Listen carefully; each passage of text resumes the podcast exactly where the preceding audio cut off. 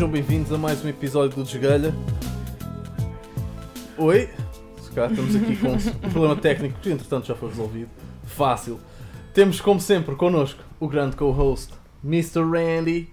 Como é que é, Randy? Yo, bem? yo! Já tá tudo bem, man. Mais um, mais um. Exatamente. Hoje temos connosco também Buda XL, Yo, boa tarde, boa tarde. fã número 1 um do Estrela, sócio número. Devias saber. 3764. Qual? Era o 3764. Ok. Fair enough. Verdadeiro. Este é dos verdadeiros. E temos o nosso, a nossa convidada de hoje, que é Rossana, diretamente de Londres, está aqui a passar pela, pela Tuga, temporariamente. É Como é que é. Rossana? Está tudo bem ou não? Tá tudo bem. Muito obrigada por teres convidado. Então, e Rossana, tu acabaste de lançar um, um novo som, que é o Luta ao ao Pombo. Pombo. Exato. É o meu primeiro trabalho em, em português e pá, está na malha. Gosto bem. É Pá, esse espírito. tive, o- vá, não vou esconder, acho que está um trabalho mesmo sólido e, e o processo da música foi, foi fixe. Estava só em Évora a passar um bocadinho de tempo com o meu pai e, e vi lá um pombo na rua que estava morto em cima de um, de um corrimão, né? Mas estava mesmo teatral quase, estava deitado em cima do corrimão, assim mesmo, com as asas todas abertas, com o pescoço debruçado. E pensei, não, não, não pode ser, Tenho, não posso não escrever uma canção. E foi fixe. E é curioso tu digas a palavra teatral porque que- quem te segue no Insta, quando tu estavas a trabalhar nessa, nessa música, fizeste uma coisa incrível, que é para quem, para quem ainda não ouviu o som, nós vamos passar no Spotify essa música também. Mas no final tens um diálogo, que é o diálogo que fecha A o- música. a música, que é feito pelos teus avós. Sim, basicamente, os meus avós conheceram-se, isto é em 1900 e, imagino, quase 50, mil- mesmo em 1950, conheceram-se no teatro em Lisboa, faziam, são os dois da cidade, eu não tenho casas no campo dos avós, ou eu não vou para o campo, eu vou para aquela luz, porque, porque eles eu não vou para o campo, eu vou para aquele luz. o meu, avô, é- meu avô é da Alfama, minha avó de Caxias, então eles juntaram-se, não é? Conheceram-se no teatro e, hum, e apaixonaram-se lá. E então o meu avô pá, tem um lado criativo enorme, que ele nunca trabalhou na parte criativa, sempre foi noutro tipo de áreas, mas agora que se reformou, que voltou outra vez aos contos e aos poemas, e eu andava aqui a tentar arranjar uma forma de conseguir homenagear essa vertente artística também da parte dele. E entretanto escrevi o Topombo, que é uma música em português, das primeiras que eu consegui escrever, assim, mesmo com qualidade, e disse: Olha, tens de fechar, tens de fechar a música. Quero, quero que escreves um poema, o tema é um pombo que morreu. Ah, foi escrito por eles. É assim, a música foi escrita por mim, o poema por eles. Ok. Portanto, o meu avô escreveu o poema, a minha avó depois fez o diálogo com ele. Portanto, eles ensaiaram, eu fui lá à casa gravá-los com, só assim, com uma, um É que o poema é muito bom no final. Tá, tá, tá muito fixe. O meu avô tem, tem um jeito mesmo. Assim, eu tenho uma coisinha mesmo lisboeta lá que não, não dá para negar. E achei a maneira perfeita de fechar o. Mas tu A disseste que música. eles, eles conheceram-se no teatro, mas eles eram atores ou trabalhavam no Eram atores, não, Ah, não, eram ok. atores, eram atores. Conheceram-se numa peça em que estavam a. Portanto, a co-acting, não é? Estavam, os dois eram assim, o papel principal.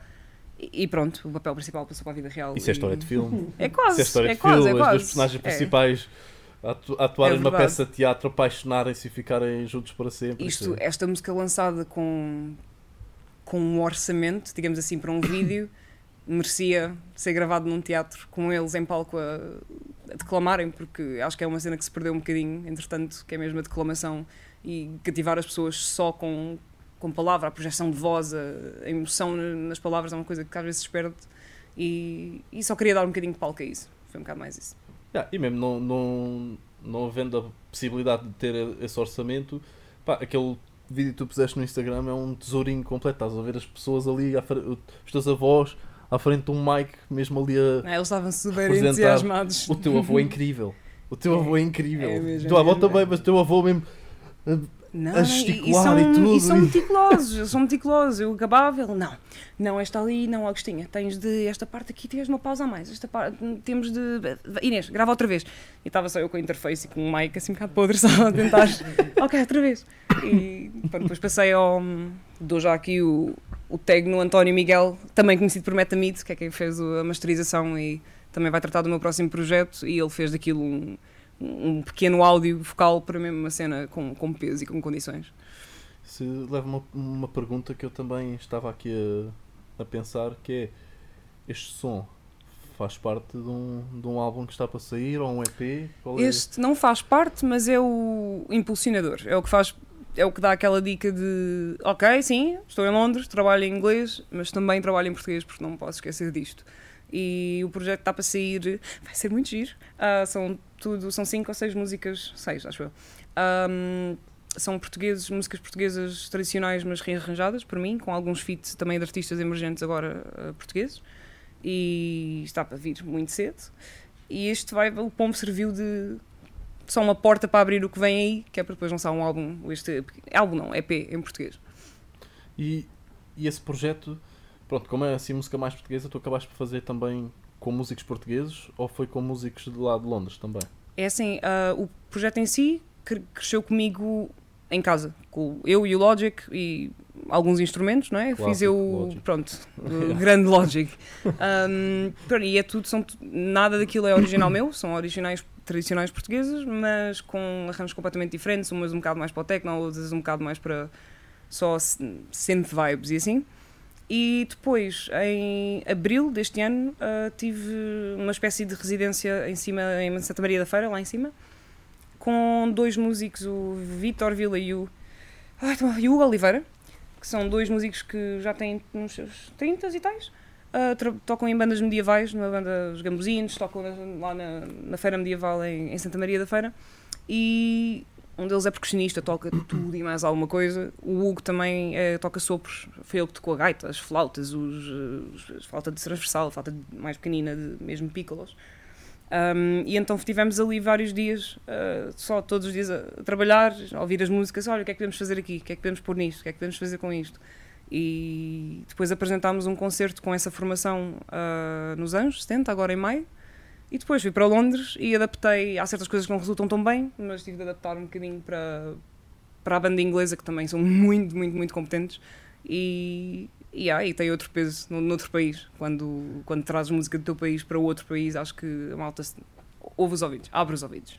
Sim, porque en- enquanto nós cá conseguimos de certa forma perceber as influências, porque também crescemos com elas, lá para eles muitas vezes será algo completamente novo. É, é, é, é esse o feedback que eu tenho. é O que é que é isto? Uh, Yeah. uma coisa tão simples para nós, não é? como um adufo, não é? Yeah. Que é uma coisa que, mesmo que não toques, tem muito mais que se lhe diga. Eu pensava que era bastante mais fácil do que realmente é.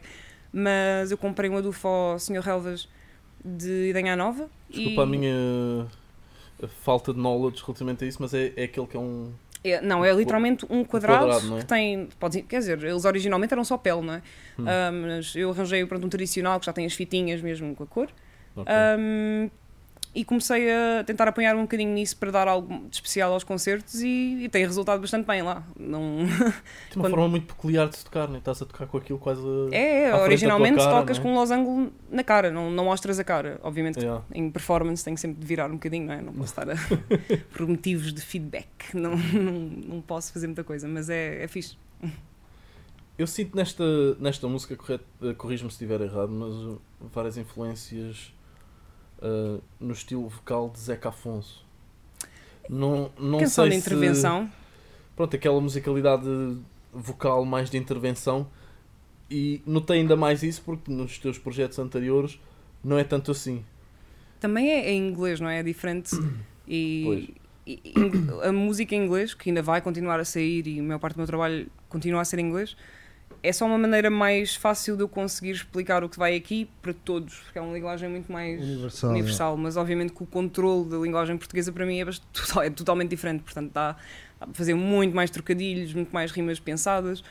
um, e a referência aí que fizeste aí a Zeca Afonso é assim, não foi uma influência direta, mas já ouvi muito Zeca Afonso, eh, já ouvi muita música de intervenção e, e esta música é sobre a morte de um pombo, mas pá, fi- fiquem aberto, porque também dá margem para pensar em muitas outras circunstâncias, não é? Sim, Hum, sim, sim. Quase todos os versos têm uma, um, um duplo sentido que pode ficar só aberto ao ouvinte. E acho que esse é o propósito de uma música de intervenção, não é? Ter uma melodia forte, que fique, hum, mas que também dê margem ao ouvinte para pensar na, pela própria cabeça o que é que, que, é que se passa. Sim, para também estar a perceber a, a mensagem de forma clara.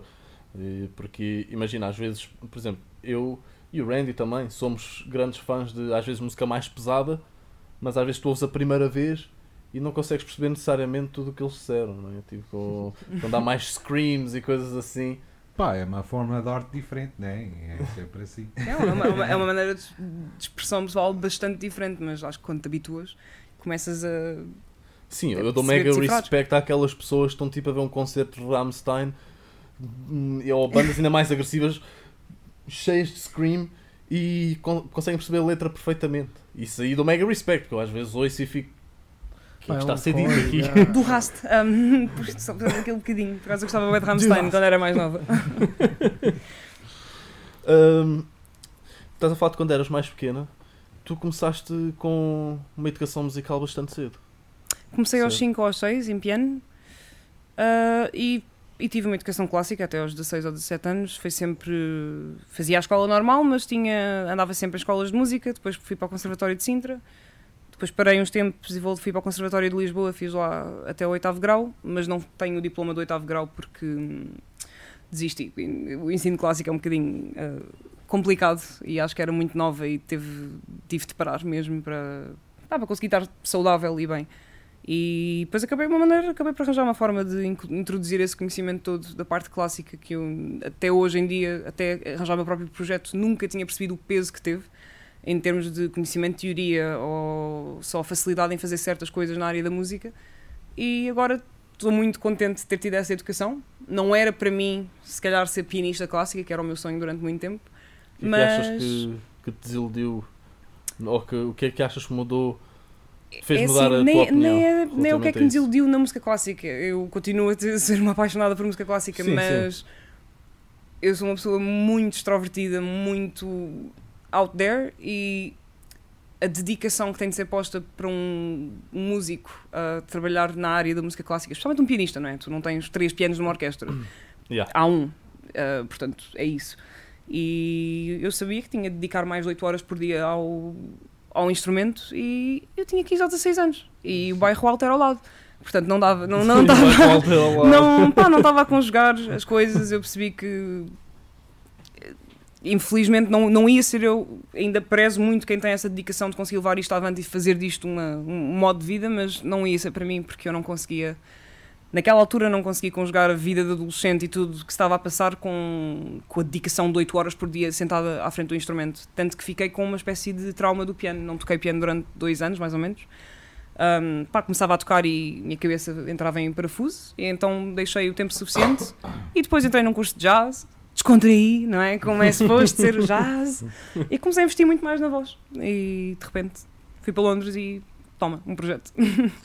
Mas para, mesmo para tocar piano, mesmo clássica, é bem competitive, né? A minha irmã também começou nisso e ela tocou e ela disse era bem competitive. É um ambiente sempre. muito competitivo. E é, basicamente tens de estar sempre perfeita e na- no máximo. É, é a mesma coisa que.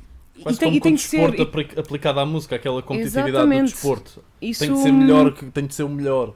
não é? O desporto e a música, eu acho que isto é uma opinião de, pronto, do, do meu manager, ah, que é o Luís da Bait Records.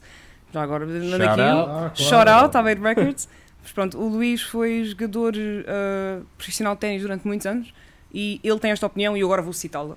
ah, que é os desportistas e os músicos metem-se em patamares totalmente opostos quando são iguais, ah, no sentido de a dedicação que tu tens de pôr em ti mesmo para, para estar sempre grinding, sempre, sempre, sempre naquilo, nunca saíste de foco. Um, a maneira como és gerido pelo teu professor, pelo teu mentor, pelo teu treinador é muito, muito, muito semelhante. E o ambiente em, pronto, no ténis era a questão de campeonatos nacionais, em que estás em ambiente só com os jogadores, portanto estamos todos ali para a mesma coisa. A mesma coisa era em audições do conservatório, em concursos. É, somos amigos até chegar ao dia da audição, porque quando chega ao dia da audição eu vou sempre esperar que seja melhor que tu, porque Yeah. tem de ser. Yeah. Uh, e isso não estava a dar para a minha cabeça, porque eu gosto muito de música em comunidade e aquilo não era muito para mim, mas foi muito essencial para eu conseguir ter o conhecimento que tenho hoje em dia, sem dúvida. E achas que o facto de teres também esse teu lado mais criativo eh, também fez um pouco afastar disso? Porque pelo- a ideia que eu tenho, corrijo-me se estiver errado, mas um, um músico assim, mais na vertente clássica, seja piano, seja o que for, normalmente não vai estar a criar peças novas, vai tocar outras que já foram feitas, ou estou errado? Não, estás certíssimo. Aliás, na- obviamente que tens sempre criações nova, novas dentro da música clássica, mas aquilo que importava na parte da aprendizagem, quando tu vais ver um concerto de um pianista, tu, tu vais ver X ou Y a tocar X ou Y. Portanto, o Exato. nome do compositor é tu vais, vão tocar esta peça e tu vais ver a peça que está a ser interpretada por músicos competentes, profissionais, que também dão todo o mérito.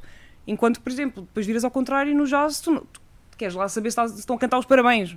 Tipo, Yeah. é, é o Coltrane, é o Al Jarreau, tipo, não, não, não importa, são eles que estão a tocar. E essa mudança de mentalidade, para alguém que tem um bocadinho, que começou a ter a mente criativa ainda bastante cedo, comecei a achar que era uma, uma barreira. então, Yeah. se calhar, foi o melhor parar e acho que hoje em dia olho para trás e acho que parei na altura certa. Uma curiosidade que eu tenho também, eh, que por exemplo, tanto eu como eu acho que o Buda também, também não, nem o Randy tivemos essa, pronto, essa educação esse nível tipo conservatória, nível musical, etc. Tu sentes que às vezes consegues, não consegues desfrutar a 100% de uma música porque estás a analisá-la em todas as suas componentes, ou tu consegues dis- distrair disso, abstrair de tudo isso e desfrutar só. Hum, ora bem, vou- vou-te responder à pergunta com uma pergunta. Tu sabes quem é o Jacob Collier, por exemplo? Ah, Sim. Pronto, o gajo é. um- Acabou de ganhar tipo 5 Grammys ou assim. O gajo é incrível, música incrível. Um, e faz música super intensa no que diz respeito à parte harmónica, à parte melódica, mesmo à instrumentação toda. E eu não gosto muito de ouvir a música dele, não por não gostar da música, mas é música extremamente complexa.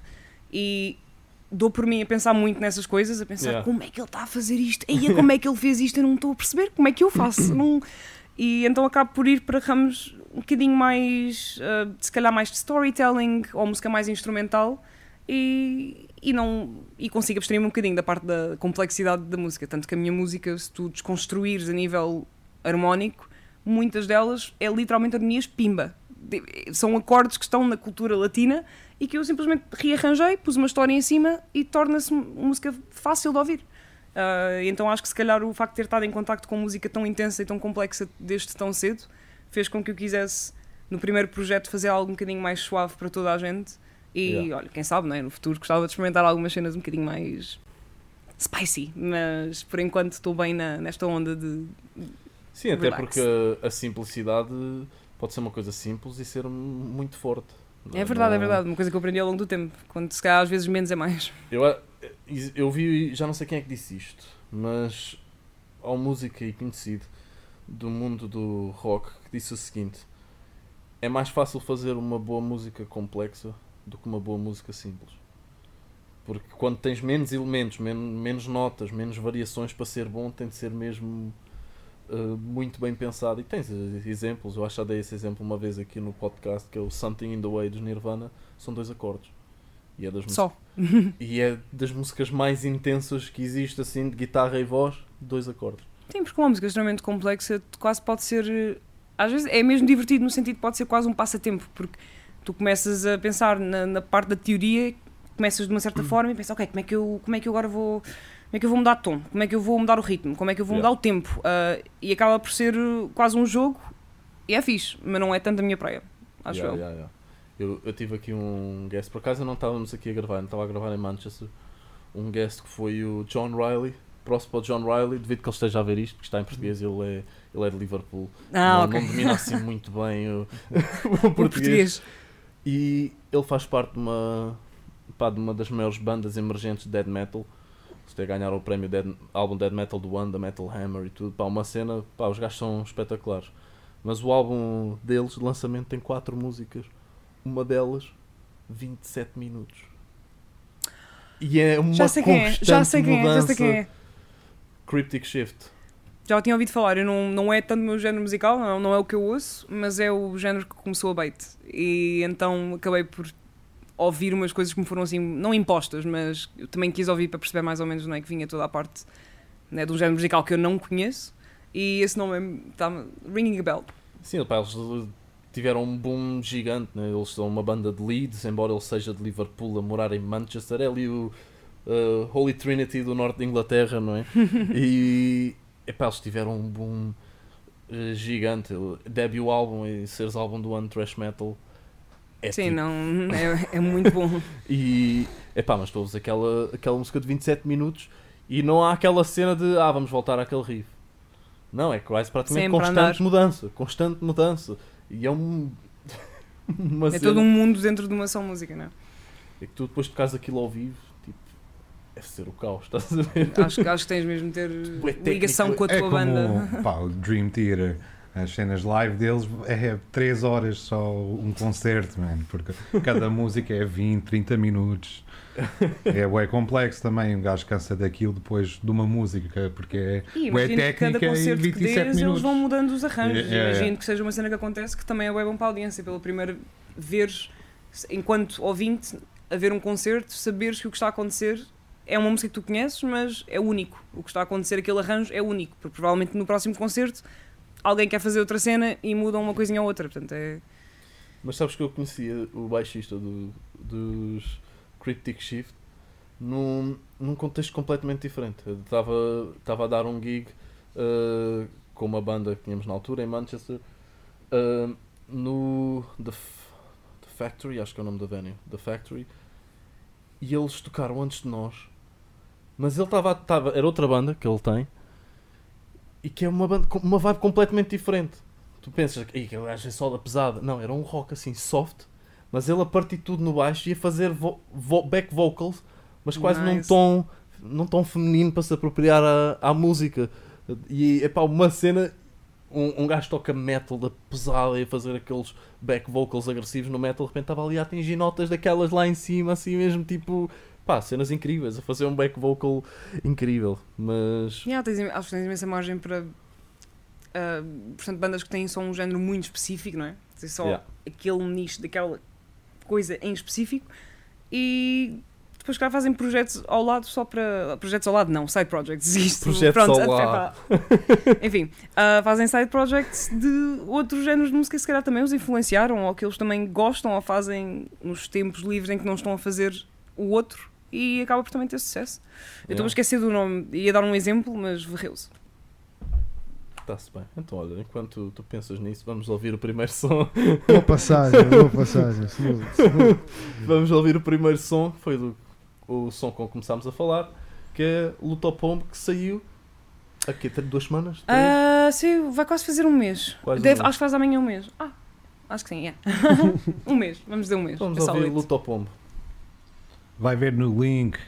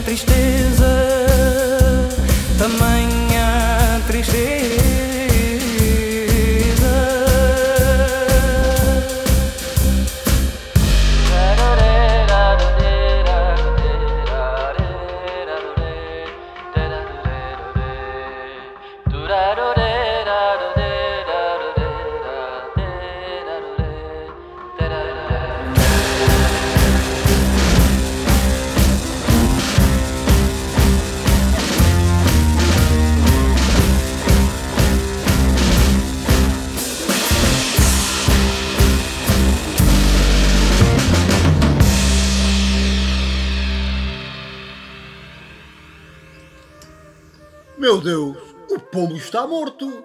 Dizendo adeus ao finado, quantas viúvas choram, o pombo com o pescoço lixado. As pombas viúvas, em reunião de cosquice, arrulhando lamentam a viuvez. O pombo de pescoço torto foi pombo de pouca sorte, até na morte, ficando pendurado em corrimão, sem salvação. No ninho ficam filhos órfãos, por pai morto, não por velhice como atestam as viúvas, mas por veneno no pão. Só resta saber qual das viúvas lhe deu tal alimentação.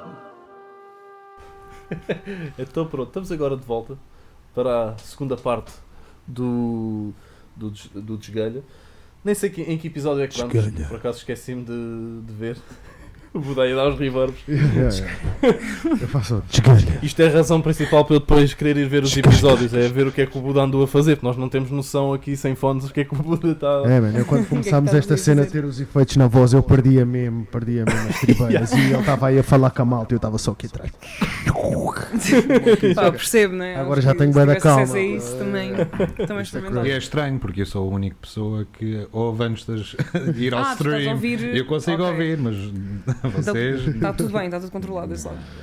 Eu por acaso reparei da primeira vez que o Buda se encontrou com esta maquinazinha de efeitos que de vez em quando o Randy olhava para o Buda tipo Bro, you're going too far. Too far, dude, chill out. Yeah, yeah, yeah, isto é bom. É pena só não estar em plano que assim a gente gravava já um patrocínio à Korg, que era para termos aqui todos e não sei o quê. Temos que Olha. arranjar o nome do distribuidor e começar-lhe a mandar os próprios. A ver se o gajo. Isso tem, tem sound effects, tipo aquilo. Pam, pam, pam. Yeah, yeah, yeah. Isto é só. Isto é o Korg com aspecto, é, ó, Nice. uh, que tem não sei quantos efeitos para a voz, permite usar não sei quantos em simultâneo. E input volume, FX depth, BPM, tap Nice. BPM. Oh yeah, Korg não sei o quê. É bom uh, investimento. aspecto quad, bom investimento. Pronto, pode ser que agora dê qualquer coisa. Portanto, já sabem, Cork, se estiverem a ver. Agora, eu queria falar de, de algo que já houve umas referências assim pelo ar ao longo da conversa, que é Londres. Porquê Londres? Quando é que vais para lá? Define as circunstâncias. Ah, foi em 2018, ah, foi em setembro e decidi em janeiro que ia. Foi. Eu nunca tinha pensado em viver em Londres. Acho que foi literalmente ah, um bocadinho, não escusão de partes, mas. Estava a precisar de sair do país. Estava a precisar de fugir de algumas coisas e acabei por pensar: epá, um, por que não? Ah, Londres é capaz de dar. Na altura não havia a questão do Brexit, portanto foi um processo relativamente fácil. Um, e fui para lá só mesmo para fazer o, para fazer o meu curso. E entretanto, a meio do primeiro ano no curso, pronto, surgiu a ideia de começar um projeto. Ah, então o teu Meu? curso de jazz foi lá. Ah, o, o curso chama-se Music Performance and Production e Ok. foi um curso bastante. Lá está, foi uma college, não foi uma university. Ah, e foi, foi um curso super abrangente porque tocou em várias áreas diferentes dentro da música. Primeiro ano estava mais focada na voz, treino vocal, tive jazz também. Tive, ah, foi ali que aprendi a mexer com o Logic, porque eu não tinha. Não é? Tinha acabado de vir de, de Sim, um sim. 16 anos de música clássica. Um Logic para mim era um era um programa de programação, não é? Eu não, eu não sabia o que fazer. Portanto, tive ali um ano que me deu muito jeito.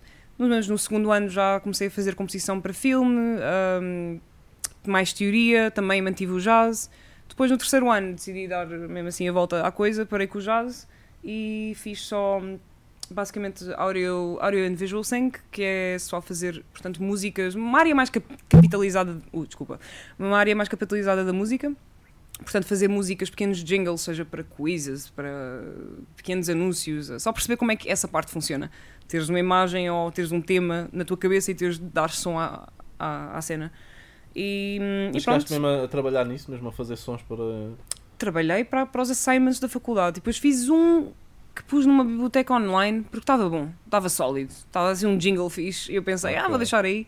Mas há tanta, tanta, tanta diversidade de library music que hum, acho que acabou só por se desvanecer ali no meio. Mas é bom saber que é uma área em que posso apostar se alguma vez precisar de side money na música. Que vou precisar, não é? Porque a música. ah, Só que uma vez precisar, tipo, sempre. money? eu falar, pensa que eu estou a sobreviver da música e na verdade faço turnos de 12 horas por dia nem- num bar para conseguir sustentar tudo, não é? Mas tem de ser, é a escada. Para Ah, nosso público é assim também. Tem de ser. Em, em uma cidade como Londres não, não há muita É opção. caríssimo. É muito caro. Foi também uma das razões para ir para, ir para Manchester. Manchester é muito mais chill nesse, nesse fator, mas também digo-te que Manchester te- atualmente já é a segunda cidade em Inglaterra e a Manchester onde é que eu cheguei é completamente diferente da Manchester que eu, de quando eu saí agora há uns meses. Tu hoje em dia já tens não sei quantos arranha-céus que não existiam. Tinhas um prédio alto que era o. Hilton Hotel. Tu hoje em dia chegas a, a Manchester tens cada vez mais torres a aparecer e pá, está a ficar uma, uma cidade gigante também. Eles, eles, isto no geral, não é? Mas o governo estima que daqui a quê? 10 anos Londres terá tre- 13 milhões de pessoas. De momento, Londres já tem uma, uma população quase equivalente a Portugal. Só Londres. Yeah. E está tudo em construção. É uma cidade, obviamente que eu ainda apanhei isso. Apanhei um ano e meio antes da pandemia, portanto ainda consegui apanhar um bocadinho de vida quase normal. Aliás, de vida normal, depois foi o lockdown e agora estamos na vida quase normal. E, e não, ainda não há. Uma vez que eu não tenha visto alguém em obras, está sempre alguma coisa a ser construída, quando acaba um começa outro. Ah, as redes de transportes eles vão aumentando, aumentando, aumentando, têm de fazer as ligações entre uma coisa e outra. Também vão, é só construção no metro e é um bocado intenso. Um bocado cinzento e intenso. Não sei se em Londres isso acontece, mas em, em Manchester eu notei isso, que é lá as pessoas têm uma, uma mentalidade diferente no que toca a onde querem morar. Nós aqui, a maior parte das pessoas nas grandes cidades vive em blocos de apartamentos gigantes, pronto, whatever. Lá os subúrbios por norma são com casas, não sei se acontece mesmo em Londres. E lá a cena que as pessoas querem de pronto, aquelas pessoas que querem o luxo máximo, o luxo lá é ter um apartamento, mais do que uma casa. É, é completo oposto. É, eu, eu tenho muita sorte no momento, eu vivo num bom apartamento e já morei em casa, ah, uma casa normal em uma zona, zona 3 e foi fixe. É, é, há aquele estereótipo da casa britânica, não é? É Yeah. uma, uma coisa fofinha quando eu fui para lá, queria experimentar. Tijolo vermelho, ah, alcatifas em todo o lado, Yeah. tudo alcatifado, casas bem alcatifadas. Fui ver uma casa que tinha a cozinha alcatifada. Ei, que mas, mas pronto, é, é- faz, faz parte da experiência, né? Também quando fui, fui muito, muito deslumbrada. Fiquei lá nos primeiros meses, estava, uau, isto é incrível. E agora que estou lá há 3 anos, continuo a achar incrível, mas já começo a reparar-nos em certas coisinhas só de quem já está lá há algum tempo e já não está só dazzled com, Yeah. com as luzes e com a vida e com a agitação. Agora já consigo ter um olho um bocadinho mais, mais crítico, acho eu. Tu falaste brevemente do Brexit. Falei, O que é que tens a dizer sobre esse tema? É um bocado caótico. falei, é? Boris, falei. Boris é uma Um, personagem, no mau sentido. É Olha, assim, Boris Inglaterra- é o nosso number one fan deste podcast. É, É, lá falaste ver. com ele. Temos aqui seis viewers e ele é o primeiro deles, cá. né? Eu, eu, eu, não- eu, não, eu não me meto em política, eu só acho que a Inglaterra tem um grande historial de protegerem-se a si mesmos e eu não acho que o Brexit seja uma exceção. É uma maneira deles, não sei se será bem ou não, não sei co- como é que será o efeito daqui a uns anos, mas acho que é uma maneira deles protegerem. Tenho a certeza que terá muita coisa má, como está a trazer, como traz preconceito, como traz desconforto, ah, a inflação de algumas coisas, ah, mas ao mesmo tempo também tenho a certeza que há de trazer proteção para eles e acho que é isso que importa para eles. Londres não é um bom exemplo, eu não estou na boa, numa boa posição porque Londres é a cidade mais diversa do Reino Unido, não é? Yeah. Portanto, eu, eu, eu estar em Londres, eu não percebo como é que é a mentalidade britânica. Já saí ocasionalmente, já tive más experiências, já tive boas experiências, mas já estive presa no meio de uma manifestação pró-Brexit, pensei que era uma manifestação contra, então fui com uma amiga que éramos fazer parte, de repente olho assim para o lado, só cartaz a dizer Get out! Get out of our country! You're taking our jobs! E eu fiquei, uau! Então tu queres ir trabalhar 12 horas atrás do bar? Porque podes ir. Tipo, não Fazer encontras. da noite a limpeza das casas de banho e coisas assim. Sim, não, não vejo nenhum britânico a fazer isso. Não, não sei que trabalhos é que estamos a tirar, mas de facto não vejo britânicos nessas posições. E no dia em que tirarem os imigrantes naquela ideia de, do Boris, não é? De tudo o que é imigrante e não pertence, não mais gostar. que o Boris é o Nigel Farage. O Nigel, mais que ele, é, mais o intenso. Nigel mais Farage é das, dos seres mais despicable que alguma vez apareceu na política inglesa. Que pá, é mesmo Tu péssimo. tiras, tiras os imigrantes, tiras a vida à cidade. Ainda, tiras ainda bem disseste ingleses. Porque não é o pior. Ah, inglês, estou a falar em inglês. Inglês. Inglês. Eu tenho o recorde do pior político do mundo. Está cá um americano. Não, olha que eu We meto, got you beat, baby. meto Bolsonaro, eu meto o Bolsonaro pior que o Trump. O Bolsonaro é pior que o Trump. Pá, tem uma lógica de professor e aprendiz, se calhar, mano. Não sei. É pá, mas o Trump nunca diria frases como sou a favor da ditadura, como estávamos a falar tipo há bocado, estás a ver que o gajo disse essa cena. É uma questão de poesia, acho eu, mano. Uma questão de poesia. O fim- os fins são os mesmos. Uma questão de poesia. clássico. É o que eu faria nos efeitos. Mas a mim o que me deixa mais boquiaberto é que sendo o país mais, provavelmente mais capitalista da Europa, aquilo teve um efeito gigante, porque eu, eu chego lá e dois meses depois é o dia da votação do Brexit. E eu tive lá seis anos e basei no mês a seguir ao Brexit realmente acontecer. Portanto, foram seis anos de caos deles aos gritos uns com os outros no Parlamento. E a verdade é que o, o valor da moeda tipo, desceu de forma gigante. Eu quando cheguei lá, por exemplo, um pound era 1,45€. Hoje em dia se tiver 1,17€, 18€ já é bué. E isso fez com que eles na altura, e eu lembro de ver isso na altura, eles nas, nas primeiras tipo na primeira hora perderam não sei quantos bilhões. A seguir à votação, perderam não sei quantos bilhões da economia deles à custa de pá, fundamentalismos. Acho que às vezes ainda há muita E mentalidade do império. E dificulta muito, e dificulta muito a entrada, isto falando só, lá está, da perspectiva de quem, pronto, que ainda tem uns amigos cá que vão para lá este ano, o processo de entrada no país tornou-se mais denso, não é? É preciso toda uma quantidade de documentos que, obviamente que para mim também foi necessário, tive estar em contacto com vários tipos de burocracias, mas é mesmo extenso para, um, para uma cidade que sempre foi, falando de Londres especificamente, uma cidade que sempre foi tão aberta e tão fácil de, à exceção do preço, não é? Mas ir estudar para Londres, eles têm um acordo bastante bom, pelo menos é o acordo que eu tive, que é, eu pedi ao Student Finance, um empréstimo, não é? Uh, É como fazem lá em Inglaterra. pronto, paguei X parte durante o ano, vou, paguei o quê? 2 mil, 3 mil libras da minha parte e o resto era coberto por eles, ia pagando assim prestações mensais. E basicamente eles esperam, dão-te um ano até tu arranjares um trabalho. E se eles acharem que o teu trabalho é sólido o suficiente em termos de paycheck para descontarem, descontam, mas não é muito. Uh, worst case scenario, se estiveres a receber 2 mil libras, se calhar descontam 200. O que, pronto, é um, parece-me uma fair, uma fair trade. E ao fim de 30 anos, se nunca tiveres arranjado um trabalho que eles achem digno de te tirarem dinheiro, és considerado um fundo perdido. Yeah. Não, isso, ni- nisso é, é, um, é um esquema, esquema entre aspas, bacana. Mas depois também o que eu acho às vezes exagerado é o- os valores. Porque tu vais ter lá um curso e vai, ficas com uma dívida de 30 mil euros. Tipo, por 3 anos de educação, 30 mil euros são E- 10 e imagina agora a posição de quem, quem está na mesma posição que eu, né? que apanhou a pandemia a meio do curso. Eu tive um ano e meio de aulas de música online. E eles não vão nem devolver, nem fazer metade do preço, nem, nem nada. Eu paguei aquilo tudo, eu sei que paguei um curso e nunca mais me vou esquecer até o resto da minha vida, né? que, que o meu curso da universidade, minha licenciatura, que é suposto ser a altura né? da tua vida. Né? Isso é maluquice, porque tu pagaste para uma coisa e estás a receber outra coisa, né? não é?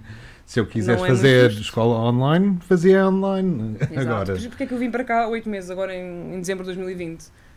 Foda-se, para estar atrás de um PC, podia estar aqui, não é? Yeah. Podia- Yeah, yeah. Foi o que eu fiz, estive aqui em Portugal e, e fiz à distância e pronto, ainda estou à espera do meu diploma, se, não sei, algum tipo de certificação de que acabei. Não estou a dizer exatamente uma graduation party, mas até para isso tínhamos de dar algum dinheiro. E, hum, ainda só um tens de pôr mais guito para isso. É assim, em algumas faculdades lá, tu para lugares para fazeres aquela, pá, aquela cerimónia toda de chapéu e pronto, tens de dar um certo valor para alugares a- as coisas, para a festa em si e depois recebes o diploma. Ah, eu gostava só de ter um, um diploma, uma coisa física, não online. De Yeah. preferência, estou farta de, de reuniões online no Zoom, no- não, opa, não, não consigo mais, foi, foi bem intensa. Mas isso do, do Student Finance estavas a falar, eu estava a ver o Joe Rogan a falar disso. e Eles falaram de um ponto que eu não fazia ideia. Não sei se estás a par disto, Randy. Que o, stu- o Student Finance nos Estados Unidos é o único tipo de dívida que nunca é perdoado. Podes declarar falência, não sei o quê, mas. e perdoarem todas as outras dívidas, mas aquela vai se manter lá. Yeah, isso é correct, mas também depende de onde foste lá buscar o dinheiro, porque se é. Como assim? Porque podes ah, fazer do governo, do Estado ou federal também. Mas então federal não depende de onde é que vais lá buscar o dinheiro, por Federal exemplo. não é Estado? Ah, não, é state government and federal government. Ah, ok, ok, ok. ok. Então, então depende. É, depende de onde foste lá buscar o dinheiro e o tipo de bankruptcy que estás a fazer. É bem complicado aquilo. É, é mais do que eu percebo. Mas sabes que eu sinto-me um bocadinho assim, mesmo com. Não é tão complexo, acho eu, em, em Londres, mas senti-me um bocadinho overwhelmed no sentido de a quantidade de documentos que eu sei que tenho, mas não sei exatamente o que fazer com eles ou depois da faculdade. É, é uma quantidade de coisas que eu tenho noção. Mas é mesmo, é, é quase um sentimento de ignorância gigante, porque eu, de repente eu tenho uma pastinha onde meto tudo, não é? Tudo o que seja que eu acho que seja importante ou que vá ser necessário, meto lá. E às vezes estou a olhar para aquilo e fico mesmo. Tu tiraste que é um curso superior de música, é isso? Um curso superior de música, pronto. Ok, é. E, e aí não me vão meter em mestrados ainda, por uma questão também monetária, como é óbvio. São mais 20 Hum, mil, né? Mais Exato. 20 mil. Uh, até eu saber exatamente se quero estudar alguma coisa mais especificamente, sem o peso de ser um, uma parte académica, porque parte desse, do motivo Yeah. pelo qual eu fui estudar, para, fui tirar um curso na faculdade, foi mesmo para, para completar uh, uma parte académica da minha vida, porque não, eu não, não tenho fama por terminar as coisas, deixei tudo, sempre começava, deixava.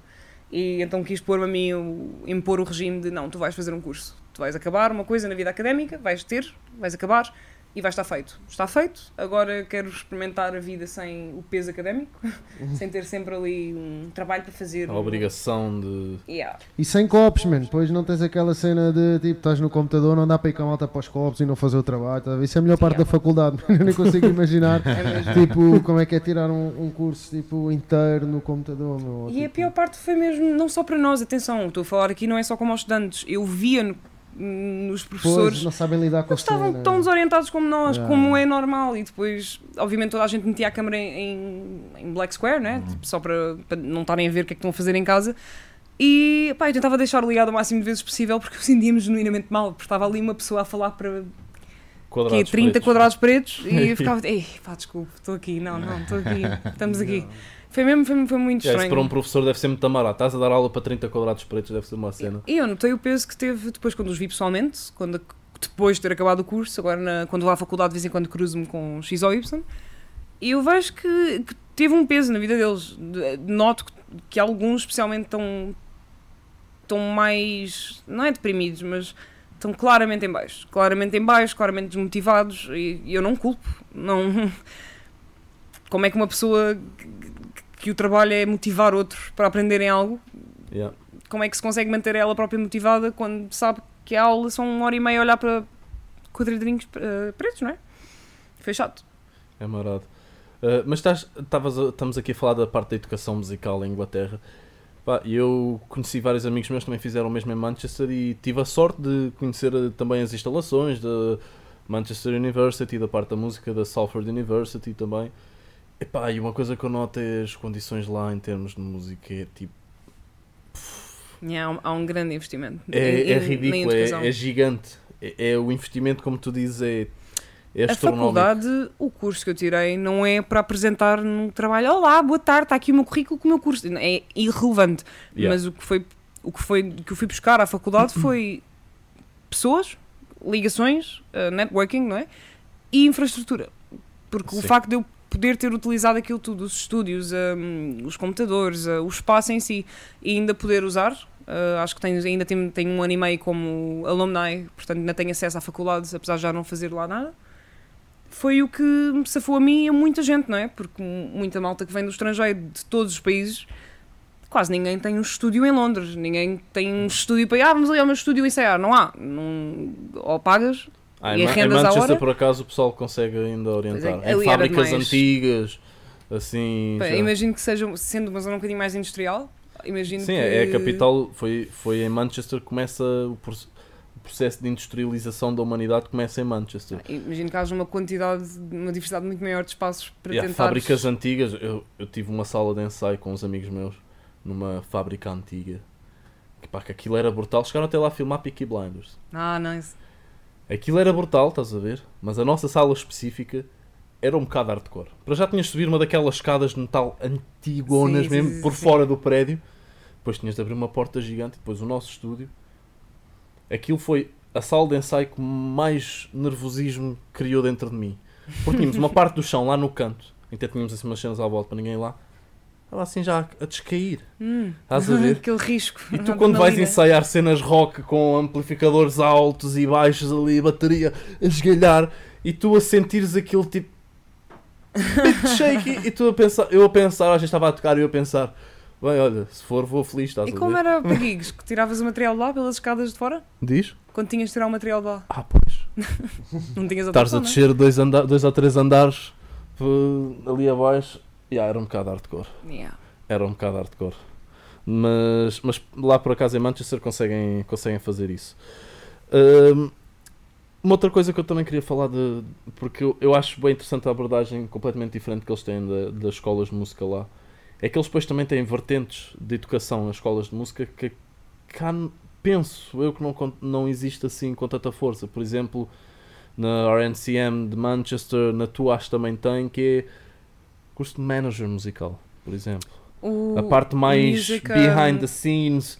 De... É uma coisa que não há cá. O, o Luís, ele foi estudar para lá, para a Middlesex University, foi estudar eh, Music, Music and Arts Management, porque não há, não há essa opção cá. Não é uma opção. Ou se tira, ou se tira gestão de eventos, mas estás bem? Ah, Dentros possíveis. Um, ou vais mesmo estudar gestão de eventos, ou então, se queres fazer dinheiro no mundo da música, vais, para vais ser advogado. E depois ramificas-te na área de entrares para majors e sacares dinheiro à malta. E, e, e guardares para ti, portanto. Pá, não tenho outra. Ah, desculpem. Não, mas isso é um bom insight. Isso é um isto, pá, isto vai soar, eu, eu e os grandes labels não, não, não vamos na mesma página porque eu não. Nós também somos assim. Pronto, não, Yeah, não concordo com, com o ideal. Um, e então foi, o Luís descobriu este curso na Middlesex University e eu na altura vi para ir para a mesma. Só que eles só tinham curso ou Classical Music, ou Pop Music, ou Jazz, ou Music and Arts Management.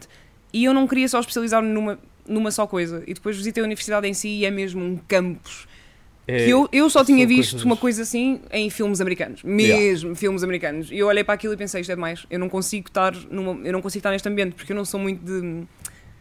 Pá, não gosto de piada a praxe. A, a parte de socializar para mim é num bar. Num bar ou a sair ou Yeah, fumar yeah, cá yeah. fora. Isso para mim é incrível. Conheço muita gente assim, mas aquela vida intensa de campus universitário foi um Sim. bocadinho demais. E eu pensei, não, vou ter de arranjar outra, outra alternativa. E encontrei a minha faculdade, que tinha um curso muito mais geral, Music Performance and Production, que tocou em várias áreas e era só um prédio pequenino em Southwark. Um, super discreto, mas super, super central, né? literalmente ao lado do London Bridge, ao lado do Tate, ao lado de Waterloo. Ao lado... Pá, não consegui arranjar melhor e fiquei mesmo satisfeita com. Ainda bem que não fui para o grande campus. Apesar de também terem instalações Sim, completamente lá aos outrageous. e pedes um microfone específico, eles têm Então, quase. nós para fazermos de eventos, nós para fazermos eventos lá, fizemos lá uma antes da pandemia, no mês em que fechou tudo, mesmo tipo três dias antes, ah, fizemos uma jam de pá, o dinheiro foi revertido para, para, os- para uma associação de bombeiros na Austrália, por causa dos fogos que houve na altura, Pois, é. e o material todo, à exceção de PAs e amps que tinham na venue, foi literalmente irmos à faculdade do Luís, can we have this, can we have that, can we have everything? E eles tomem. Porque és estudante, portanto, Yeah. eles acreditam, nesse aspecto, acho que acreditam muito na cena do ok, estás aqui, precisas disto, nós damos. Trata com jeito, mas nós damos. Yeah. Então, agora chegamos àquela parte em que eu vou-te pedir uma, uma sugestão. Ah, Para é Mr. eu Burns, estamos Onde é em que modo tá? Mr. é Burns, não é? Onde é que está a câmera? Calma, qual delas é que é? Ah, É essa, Essa. não é? Portanto, isto é uma banda que eu descobri há muito pouco tempo, passou no Spotify. A música chama-se Calentita e a banda chama-se The Limianas. Até, até se lutrava, mas acho que é literalmente como. De Limianas. Da- portanto, yeah, Limia, acho que tem um, um- o acento, não é? O til no N. Eu. Limianas, tipo o queijo. Ok. Da Limianas. Ok. Isso é bom de certeza, mano. E estamos a falar de que estilo musical, assim, vagamente, só para. The good type.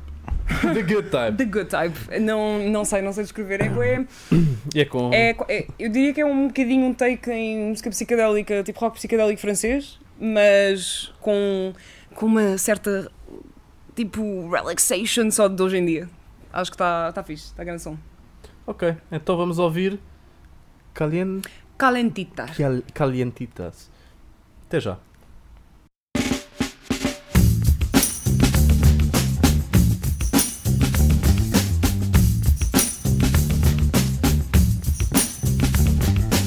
Agua fría. Huevos fritos. Colacao. Mantecao.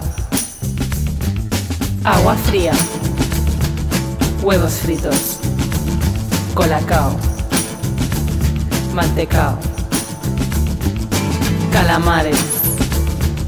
Chipirones. Bocadillos.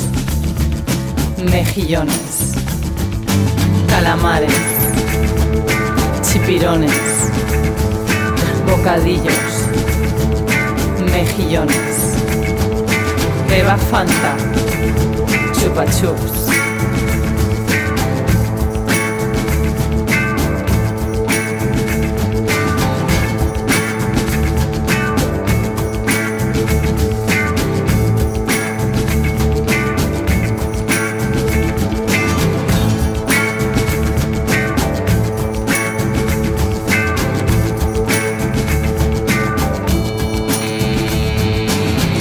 Beba Fanta. Chupa.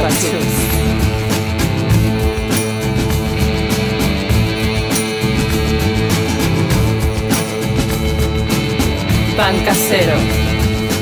Motifarra. Higo chumbo. Sobrasada. Pan casero. Motifarra. Higo chumbo. Sobrasada. Calentita. Pollo frito. Vino tinto. Jamoncito. Calentita. Pollo frito. Vino tinto. Jamoncito.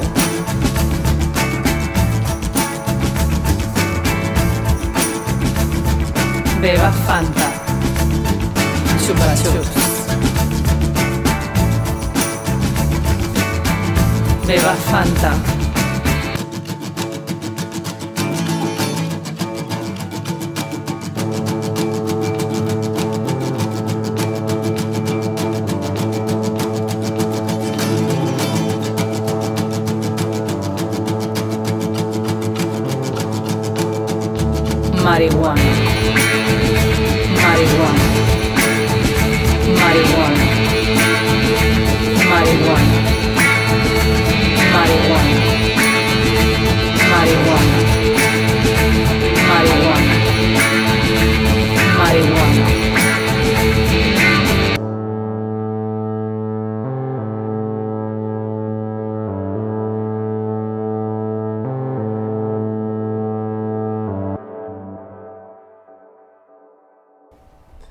E estamos de volta.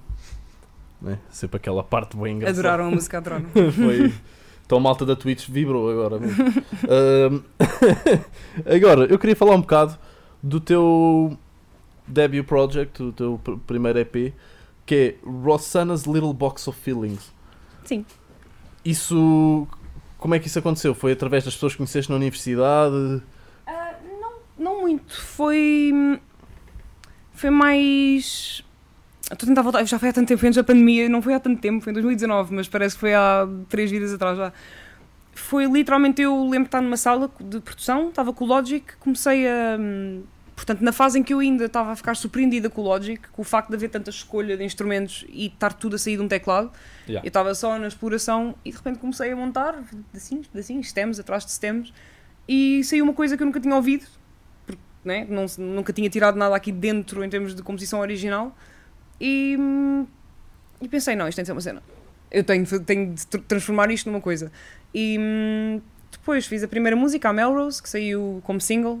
Todas elas acho que saíram como single. Que é uma música incrível já agora. Pronto, pá, oh, obrigada. Adoro. Yeah, tenho, tenho uma boa paixão, tenho uma grande paixão por essa música porque foi a primeira.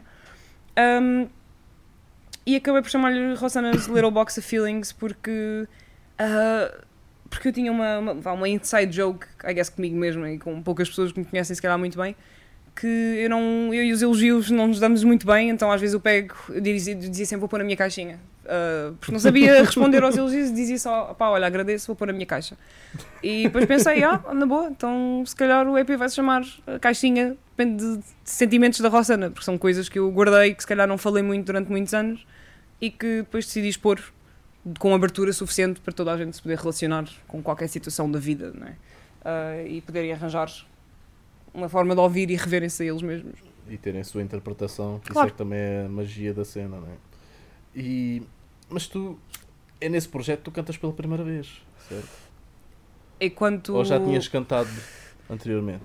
Eu, eu, eu cantei a minha vida toda, toda, Ok. toda, toda. Eu passei na parte clássica, cantava em imensos coros, em, em diversos eventos. Depois tive uma, uma banda durante dois anos aqui em Lisboa, uma banda de covers que dava para fazer um dinheirinho às sextas-feiras, que eram os Fat Lines. Com eles aprendi, foi quando comecei a ir para os Nirvana, 2016, Os 2017. Nirvana Studios. Exato. E imagina sair. Eu, eu era, acho que tão. Vou usar a palavra. nabiça. Eu era tão tapada no que diz respeito a parte de equipamento musical e o que é que acontece antes do concerto, não é? Porque eu era só can- Yeah. cantora ou, ou pianista. E quando comecei a ir para as salas de ensaios, eu nem sabia o que é que era uma mesa de som.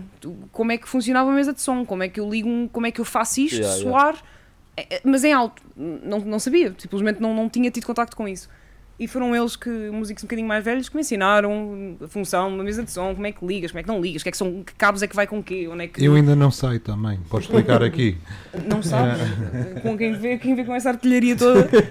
Pronto, dava-me ansiedade, eu olhava para aí e ficava, meu Deus, eu não sei. Agora, hoje em dia, é para o nosso cada dia É chato, ter de né? mexer com essas é cenas. chato, É chato, é. exato, é uma parte obrigatória, mas que é. É Pronto. quase como que a parte burocrática da criativa- Exatamente. criatividade. Pá, Cabos.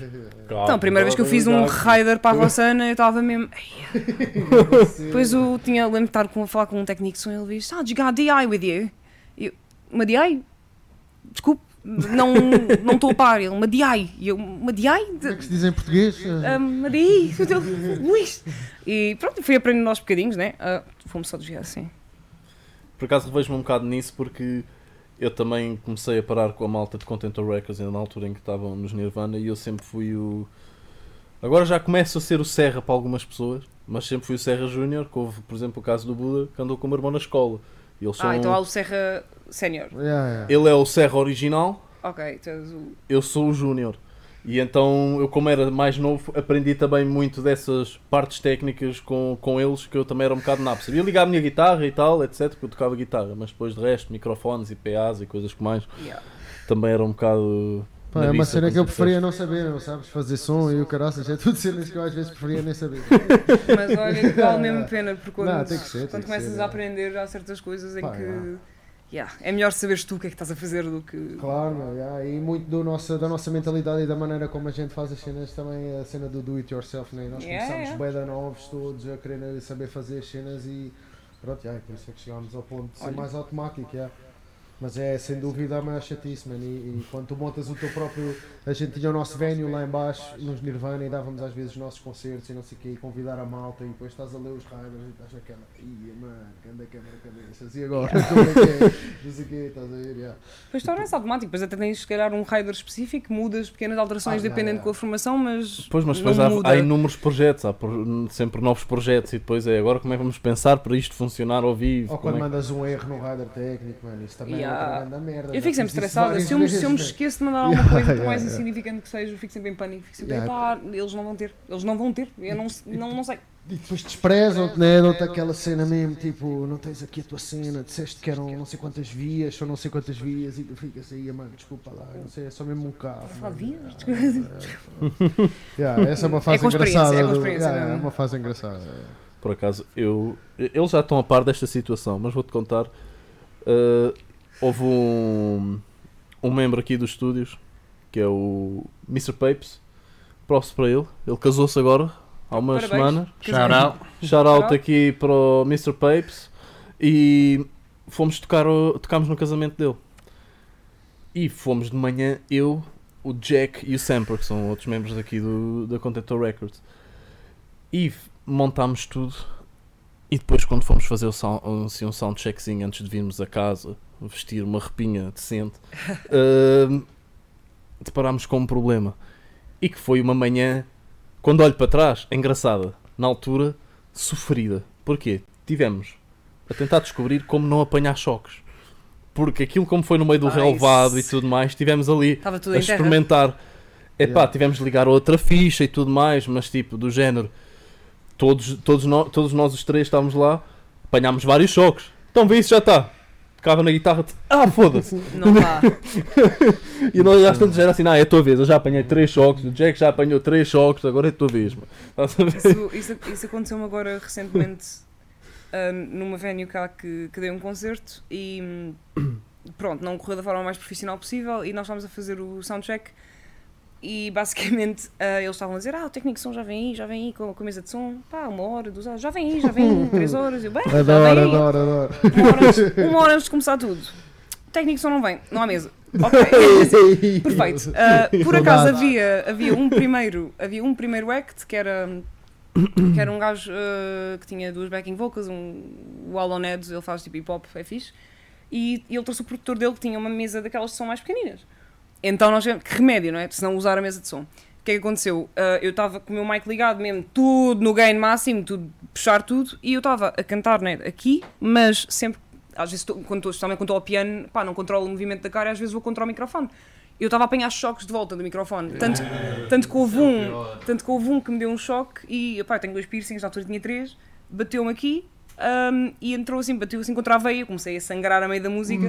Acabei. Ah, mas uma cena, mas uma cena a meio, mas a Não, meio não, tipo de uma música de piano, estás a ver? Uma cena mesmo- Ei, que está a passar. Ah, levantei. Isso é bué Depois hardcore. tipo, levantei-me só, acho que disse, ah, disse pá, alguém na plateia tem um esse papel, aparenta que estou a sangrar do nariz. Eu não sei a imagem que passou, porque o que eu pensaria é esta gaja está na coca, com certeza, não é? Tipo, mas como é que eu ia explicar ao público? Ah, não, vocês não estão a perceber, isto está a acontecer porque a mesa de som está em gain e eu estou a receber choques. Eh, Não, não podia explicar isto assim a uma audiência de 70 pessoas, não, Não, é? desde logo é, é de cocaine abuse, não Então, fazem. É que depois tu É, estás numa situação. logo, a explicação da electricity in the face. Isso é, Exato, isso é, é, muito quase, mais é, é quase complicado. irreal, não é? É E fácil parece pensar. uma desculpa para Exatamente. É. Tu ao dizeres isso, aí é que as pessoas que ainda estavam em, dú- em dúvida dizem Ah, cocainada, cocainada. Acho que lá o cocaína o pessoal pensa que é ironia, né? Tipo, ah, que engraçado. Deve ter tomado um choque ou assim uma cena. Imagino o que é que passou na cabeça das pessoas, mas olha, pronto, já passou, já foi. Se calhar até- assim até construiu uma reputação mais hum, sólida, não é? Mais rockstar. Hardcore, a sangrar no con- Sangrado no nariz a meio um toca concerto. piano. mesmo, que emoção, mano. E aquilo por cima era mesmo, acho que era tipo um tango. Estás a ver? De repente começa aquilo a sair e eu só tipo, foda-se, tipo, que merda, tipo. Enfim, foi giro. Tipo o tartaruga genial, quando fica muito entusiasmado, também começa a, a sangrar do nariz. Mas isso é uma doença, essa doença é fedida, meu. E Atenção. nem é uma doença, já me aconteceu várias vezes na vida, quando há alguma coisa que me deixa muito entusiasmada, eu começo a sangrar esta narina. Yeah, eu também já soube mais malta assim, yeah. mas a malta depois tem grandes afrontamentos e o cara passa mal. yeah. Isso não tive, isso não Ah, tive. isso era é só aquelas mesmo- pessoas que não conseguem ver sangue, que ficam. Depois, como têm esse problema, depois a junção dos dois cria ali o caos. Ah, e- não, não desmaiei. Não desmaiei, foi ok, foi controlado. Estava só a tentar puxar para cima à medida que ia Sim, saindo. desagradável. Um bocadinho A cantar, a tocar piano e de vez em quando. Mano, é mas Mas eu já senti aquele saborzinho do metal aqui. Dá, pô. O que não ajuda quando já estás a apanhar choques. Yeah, yeah, yeah, foi, depois, depois aí a partir daí né, tive-me a afastar um bocadinho do, do microfone porque não dava a dar. Enfim, experiências. uma boa história, sem dúvida. Agora, uma curiosidade que eu tenho, que é relativamente aos instrumentos que tu tocas, que eu já te vi no Instagram. Tu, além de cantares, tocas piano, ou teclas, whatever, tocas baixo também. há mais algum instrumento? Ah, também o outro. O Aduf. O Aduf. Estou em processo de.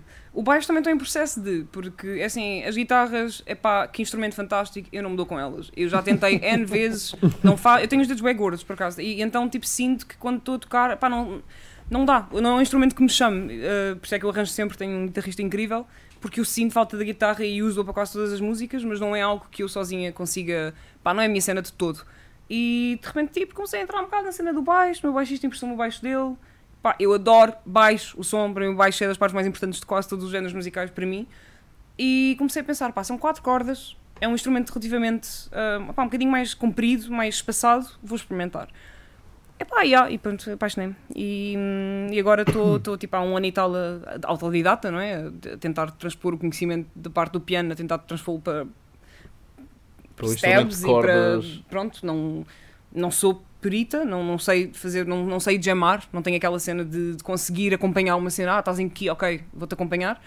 Mas vou aprendendo pequenos leaks, coisas que eu gosto, vou ouvindo, ouvindo, praticando, tentar. eh, Pá, já, já acho que já melhorei bastante o movimento dos dedos. Antes eu estava. Era, mexia tudo à medida que ia trocando Yeah, yeah. e fui aprendendo a. Ok, quanto menos mexes, melhor está, está a ficar a técnica, está, Sim, está sim, a conseguir sim. deslizar por, por tudo sem mexer muito. E hum, arranjei o meu primeiro baixo no verão passado. Uma, um rip-off de um Offner, um Harley Benton, mas é bem giro, tem um som fixe. E, Aquele mesmo e agora Paul olho- McCartney style. Yeah, é mesmo bonito. Estava curioso. E, e epá, se não for muito mal, né? agora estamos aqui.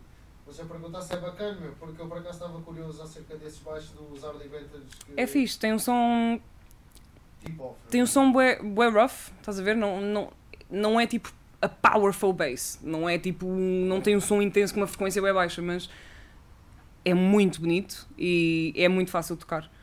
E foi mais por isso, e também por estar na altura, pá, comecei a ver no OLX, sabia que era aquele modelo, e estava um gajo a vender, pá, numa terrinha em Portugal, uma coisa 100 pau.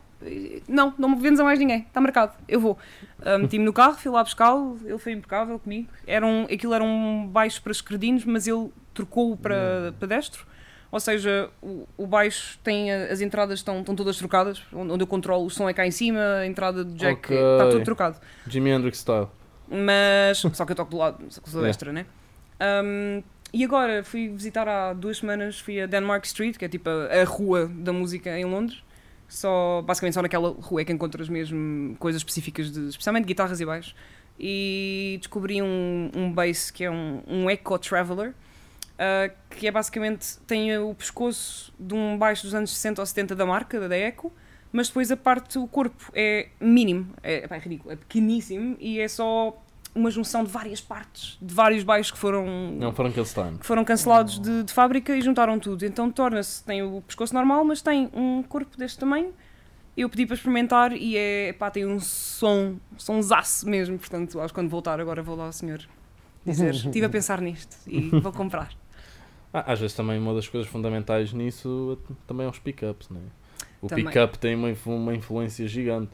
Tu às vezes até podes ter um baixo mais ou menos, mas se meteres um bom pickup aquilo de repente ganha toda uma outra dimensão e power Yeah. que Eu ainda estou no processo de descobrir como é que funciona um instrumento de cordas, em, não só para tocar, mas por exemplo, sei que a probabilidade de saltar uma corda no baixo é um bocadinho mais rara do que saltar mesmo numa guitarra, mas Yeah. se alguma coisa acontece com os pickups ou com as cordas ou com a parte sei lá, com a parte interna de, de um instrumento de cordas elétrico, pá, eu estou mesmo zero à esquerda, portanto tenho sempre de perguntar a alguém que saiba o que é que se está a passar. Yeah. O máximo que já me aconteceu foi hum, a entrada do jack no baixo, aquilo desaparafusou-se, uma coisa do género, às Ah, vezes yeah, o jack yeah. não entrava Acontece. e pronto, foi só um trabalho de levantar-se o baixo, tipo carro, em- tipo, mecânica, e andar tipo, a tentar aguentá-lo, a tentar rodar aquilo e lá conseguimos. Mas já está na altura de investir num, num baixo melhorzinho. Um ecozinho, um eco é uma boa escolha. Já está na altura. Yeah. Eu, eu aqui há um mês por acaso tive um challenge uh, que nunca tinha. algo que eu nunca tinha feito, que foi trocar cordas a uma guitarra portuguesa. Pois foi, tu tiveste Consegui, consegui, Ah. mas digo-te já que Trabalhinho. vou utilizar uma expressão um bocado agressiva, mas é uma brochada do caralho. Fosse, É uma brochada, ainda para mais porque a guitarra portuguesa que, na qual eu fiz isso foi uma guitarra que estava aqui nos estúdios. Distópica, meu. E. Mas pronto, aquela guitarra, por exemplo, na parte dos afinadores já viu melhores dias. Aquilo estão assim um bocado mais tortos, então às vezes dificultava um bocado Claro. o processo. Mas mesmo a técnica. Pá, a vida no cordas- contentor não é fácil. Faz instrumentos, não é fácil. Pois não. Mano. Os instrumentos são bastante vividos aqui. São bem usados. Exato. Exato. Mas epá, a técnica daquilo é muito complicada. Aquilo... São ser cordas, tu- meu, né? E não é só a cena de ser bué cordas. Para já, em teoria, tens de pôr corda- uma corda grossa, depois uma fina deste lado, uma grossa deste lado, depois uma fina do outro. E depois é tu, tens de ser tu a criar os nós e aprendê-los, estás a ver, de um lado e do outro, e depois tens de estar a afinar ao mesmo tempo. Não, eu não era capaz. Mano, foda-se. Foi um desafio. Demorei dois dias a, a conseguir meter aquilo como deve ser. estás Isso é a que é ver? burocracia da criatividade, Yeah, yeah, tocar cordas de guitarra e caralho. Isso é do pior, meu. Mesmo, Isso é mesmo. do pior, meu. Oh. Ahm, bem, estamos a chegar ao fim da terceira parte, vamos ter mais uma. Vamos falar mais um bocadinho.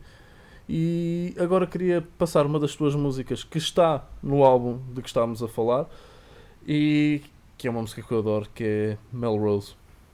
Vamos então ouvir Melrose. Até já. Estamos de volta. Ah, eu digo sempre estamos de volta porque eu estou a pensar para a cena do Spotify. Sim, Quem sim, vê isto em sim, vídeo sim, fica só, este gajo tem problemas. Estás a ver? Mas, mas, Não, mas não é a Malta já fazer sabe, malta já sabe. é a Welcome back.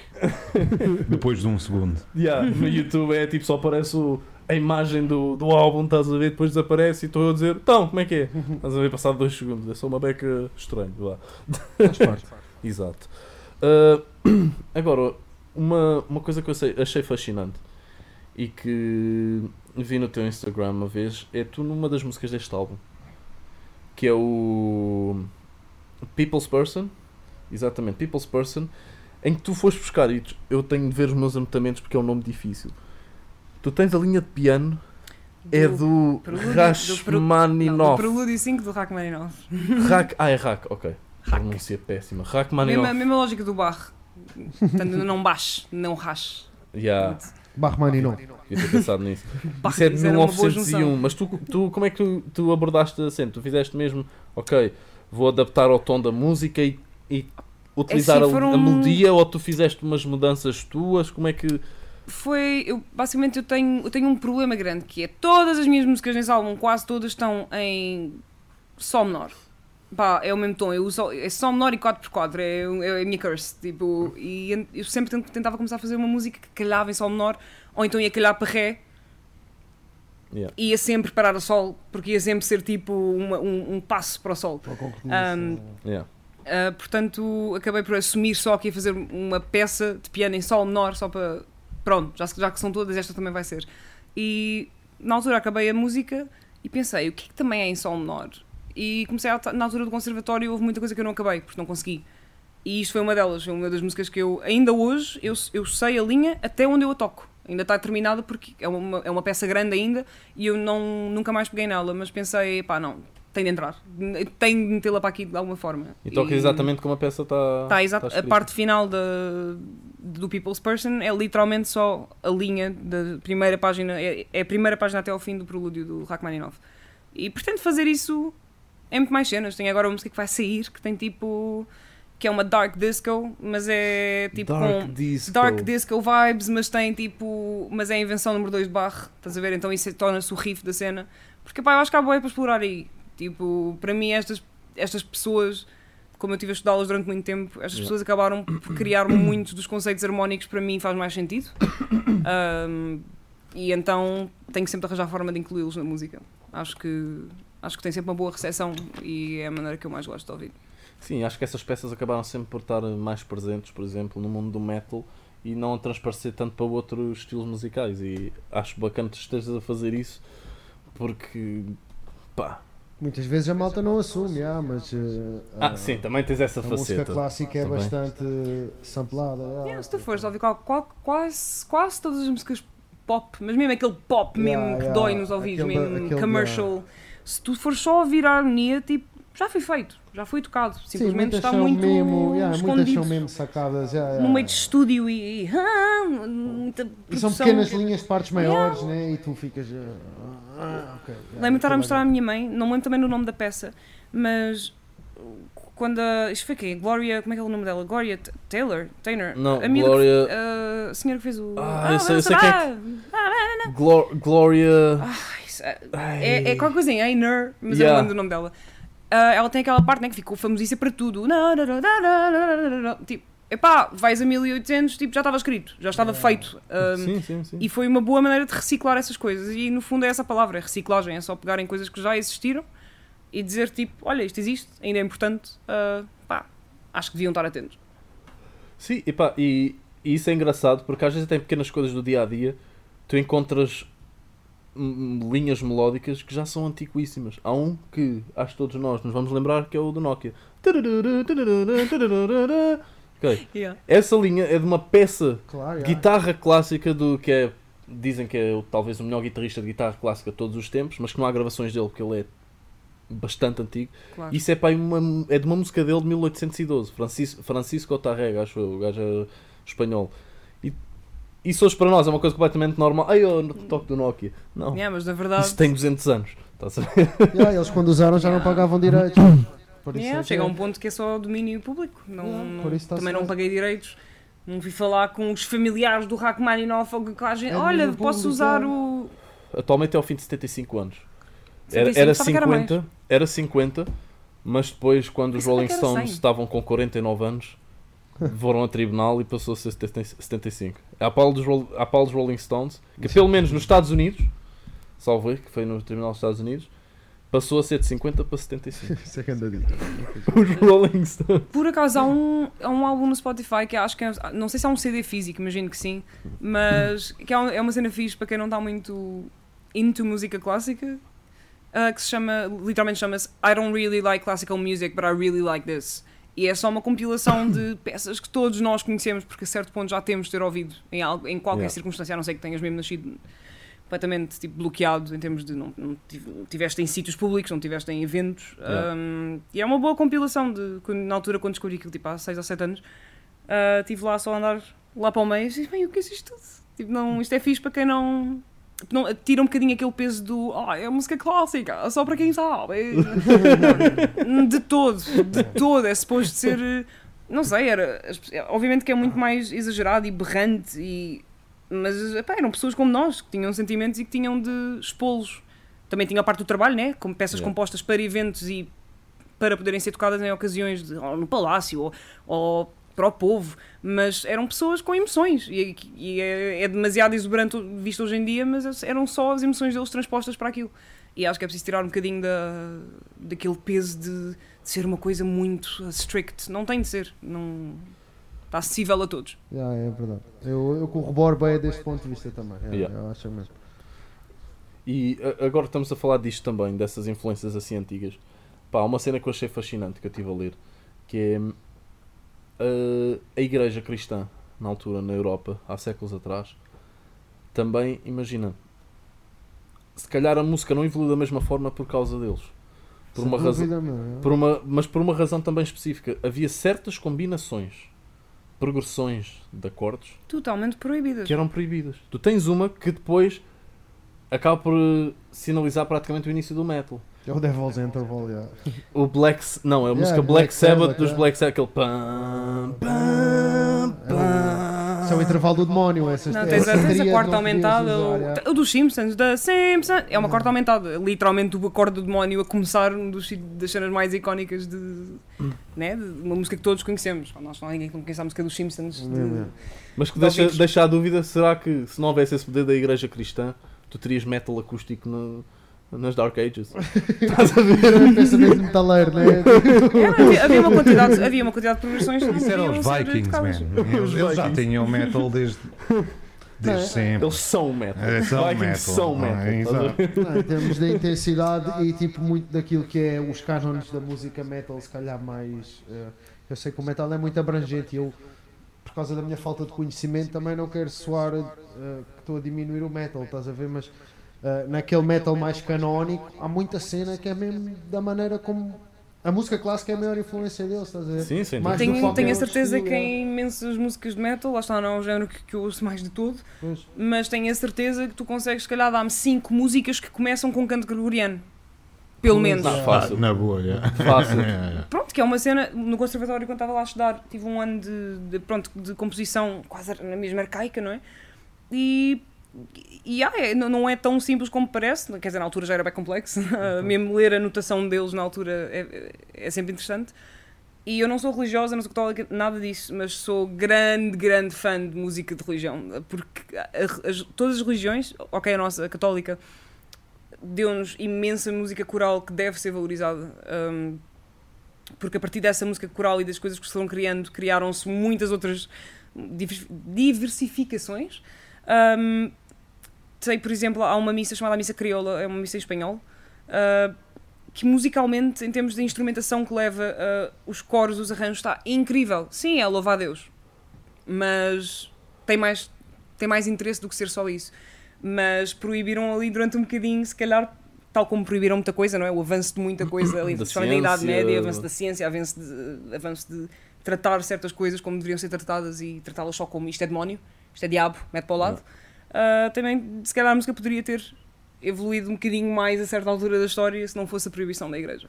Isso é das Ah. coisas que mais me decepciona no, quando, estu, quando estamos na escola, quando estava na escola da história, que é, eles têm inclusive a mostrar os gráficos da evolução da ciência que estagna ali durante 100 ou 200 anos e eu a pensar que o futuro que nós imaginamos podíamos estar-lo a viver agora. É Se não verdade, fosse tu- isso, estás a ver?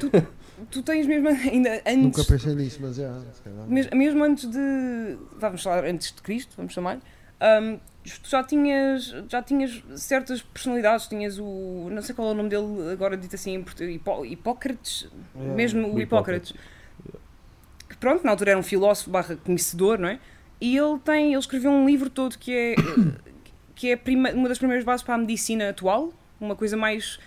Portanto, ele acreditava que problemas mentais eram causados por eh, desequilíbrio no corpo, seja do que fosse. Portanto, tinha certos pontos e ele acreditava nisso. Obviamente, não está de todo 100% correto, mas era uma boa maneira de, de começar, pelo menos. Uma base. já. Isso também passou para a China, passou para, portanto, para, o lado, para, o- para o lado da Ásia e depois, quando começaram a ver as invasões e começaram né, depois de Cristo, foi completamente tudo mandado abaixo e voltámos a uma altura completamente arca- arcaica, sem o mínimo de conhecimento. Portanto, tudo o que era mau, tudo o que estava de mal com o teu corpo era possessão, era É demónio. era demónio e depois tinhas na Ásia uma quantidade de sabedores que passavam conhecimento não não eram filósofos, mas de família para família, dinastia para dinastia, que ainda usavam os textos de Hipócrates e, e começaram a- também a pôr a parte tradicional, né? que hoje nós chamamos aquela medicina oriental, mas que também tem o seu ponto de. também está provado que certas coisas também resultam. Mas foi uma altura muito negra para, para aqui para a Europa, porque nós podíamos ter evoluído em muita coisa e fomos completamente. Ma- Mas, o, Hipócrates, o Hipócrates, em termos de, de filosofia, tem tipo das melhores histórias, coisas que até aconteceram mesmo na vida real dele, pá, que são histórias hilariantes. Ele era tipo o gajo mais I don't give a fuck de, Yeah, era- de- da era necessário na altura, da Grécia tipo- Antiga. Ele pá, tem com cada história, eu acho que já contei esta história, mas eu acho hilariante. Não sei se conheces a, a história quando ele está no meio, da, no, no meio da, de Atenas e anda durante o dia com um candeeiro. Não conheço. Ele está com um candeeiro, pronto, era, não, é, não é com lâmpadas como os nossos, como é óbvio, mas ele estava assim com um candeeiro e o pessoal a olhar, tipo, o que é que este gajo está a fazer? É alguém que pergunta, Hipócrates, o que é que estás a fazer? E ele vira-se para a pessoa, estou à procura de um homem honesto. Pá, cenas assim, tipo, ele tinha, ele tinha pancas deste género, estás a ver? Está à Yeah. procura de um homem honesto. Pá. Isso hoje em dia tem uma piada. Já. Muito forte. Agora, queria só dar rewind a um ponto que estávamos aqui a falar, que foi um tema no qual estava a pensar aqui há uns dias, que é, estávamos a falar dos direitos de artísticos uh, são válidos durante 75 anos. Ok. Mas se formos a ver numa vertente mais capitalista, como é o mundo que vivemos hoje em dia, eu se patentear uma ideia, tenho os direitos dessa ideia para sempre. Porquê é que o mesmo não se aplica às artes? Bem, Isso é, Porra. é uma... um efeito sonoro para isto? Não, não vinha Um por- Preparado. Sou de explosão, tipo. um- Porquê? Porquê? Porque eu acho uma cena bem estranha. Pá, se eu patentear uma app, ninguém vai poder fazer essa app daqui a 50 ou 70 ou 100 Ninguém, anos. Tenho ninguém. eu de deixar, certo? É tua. É só Exato. tua. Ninguém. Porquê é que não acontece o mesmo com, com, as com a música? E se alguma vez isso acontecerá? Eu, eu acho que é complicado da minha experiência pessoal, porque já tive problemas com direitos de autor. A sério? Ah, não, não temos de roubar ou nada disso, mas há muita confusão, especialmente na altura tão digital, ah, uma, uma vez que eu lancei a música e fui parar ao perfil de outra Rossana, Ah, que por sua vez faz música ah, tradicional italiana, um bocado assim de género também. Ok. Pronto, tem assim todo um. tem assim o cabelo preto, também uma franja em cima de um carro, uma, uma, uma grande história. E, e pronto, estava a aparecer na página dela enquanto música dela. Nós tivemos de resolver isso com o YouTube, foi um processo um bocado demorado para ajeitar as coisas.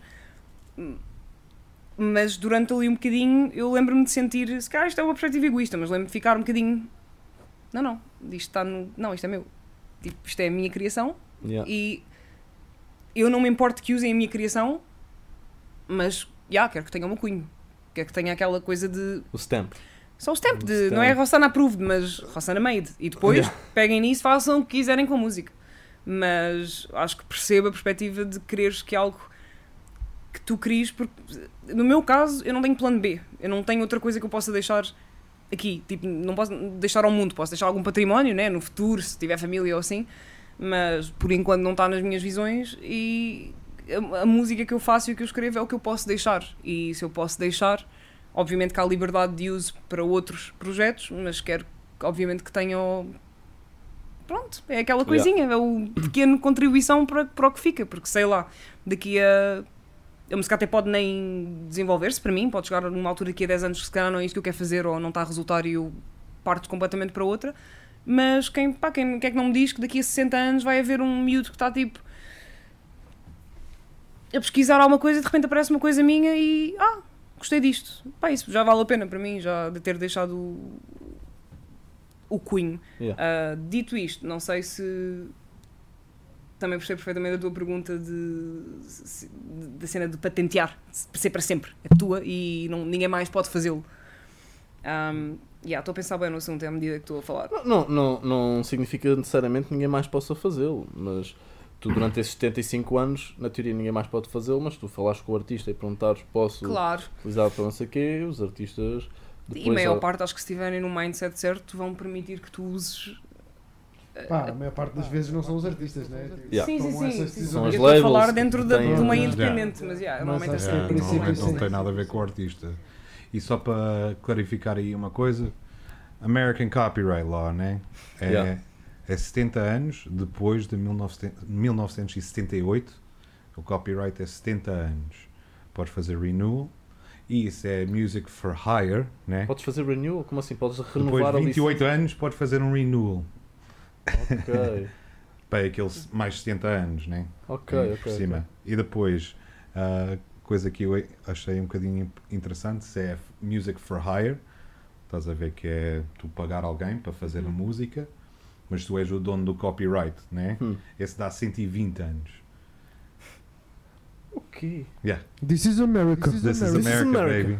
Por eu, ia, eu ia tocar nesse assunto porque não vou falar sem saber porque não é a minha área, mas ouvi bastante disto porque isto foi uma parte de- de- das disciplinas do Luís na faculdade, foi mesmo Uhum. estudar Yeah. American Copyright e como é que estudou imensos casos de processo ao longo da É história bué da música. complexo, é, mesmo bué complexo. ele tentava explicar-me em casa, à É, medida falava para mim. Advogados, mas eles inventam cenas e. É de loucos, é de Ninguém loucos. percebe aquilo. É mesmo inventar aquele exemplo mítico que o Billy Corgan dá no, no podcast do Joe Rogan.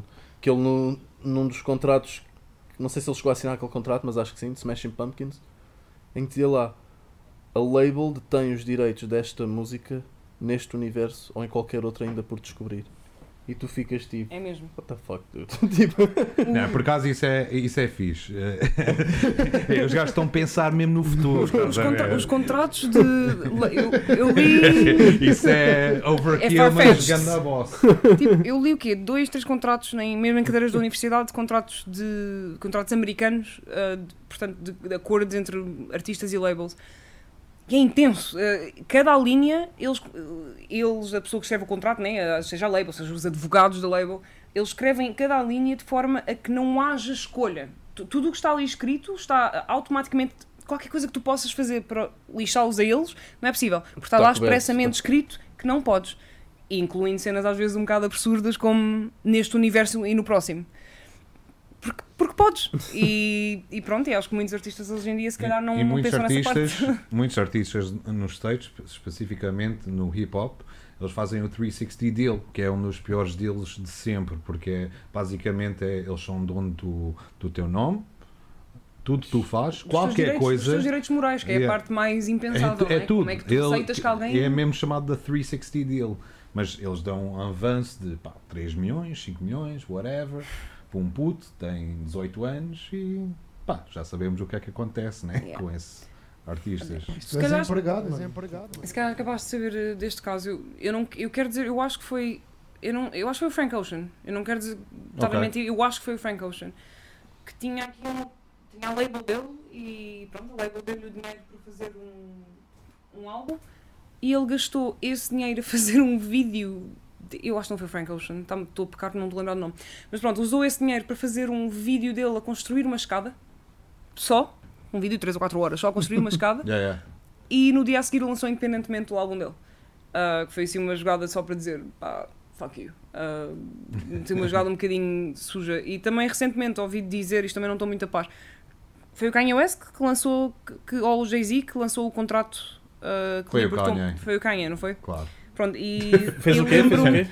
basicamente revelou, tu não podes revelar o contrato, não é? Mas ele Ok. licou o contrato que tinha com. Opa, isto tem boas coisas, isto tem boas coisas, isto tem boas camadas, tem boas camadas. ou- O Ah, acho que é Universal, é. mas acho que estava envolvido com o Jay-Z, eu não me lembro mesmo disto, é- Porque o não me estou a uma lembrar. distribuidora, se não me engano. Yeah, yeah. assim, É, o o Jay-Z é o main gajo dele, ba- basicamente. Pronto, e esse contrato licou e houve imensa gente na área que, que beneficiou muito desse contrato licar, mas só mesmo pa- pelo facto de poderes ler o contrato e ver exatamente as cláusulas que lá estão, e algumas são mesmo.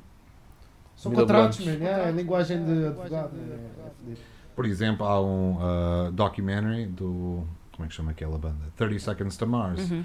E o documentary é mesmo, é mesmo só o contrato que eles estavam a fazer. E nesse ano era a banda que estava a ganhar mais dinheiro de qualquer banda, fazer live concerts e não sei o quê, e merch e whatever, de qualquer banda esse ano. E estavam a dever 10 milhões à empresa por causa do contrato. E até o gajo mostra o. ah, Não lembro qual é o ator, o, o singer do. Jared O Leto. Jared Leto. Ah, o gajo é. fez uma cena no Instagram tocar o piano, estás a ver? E só brincar aí no piano, whatever.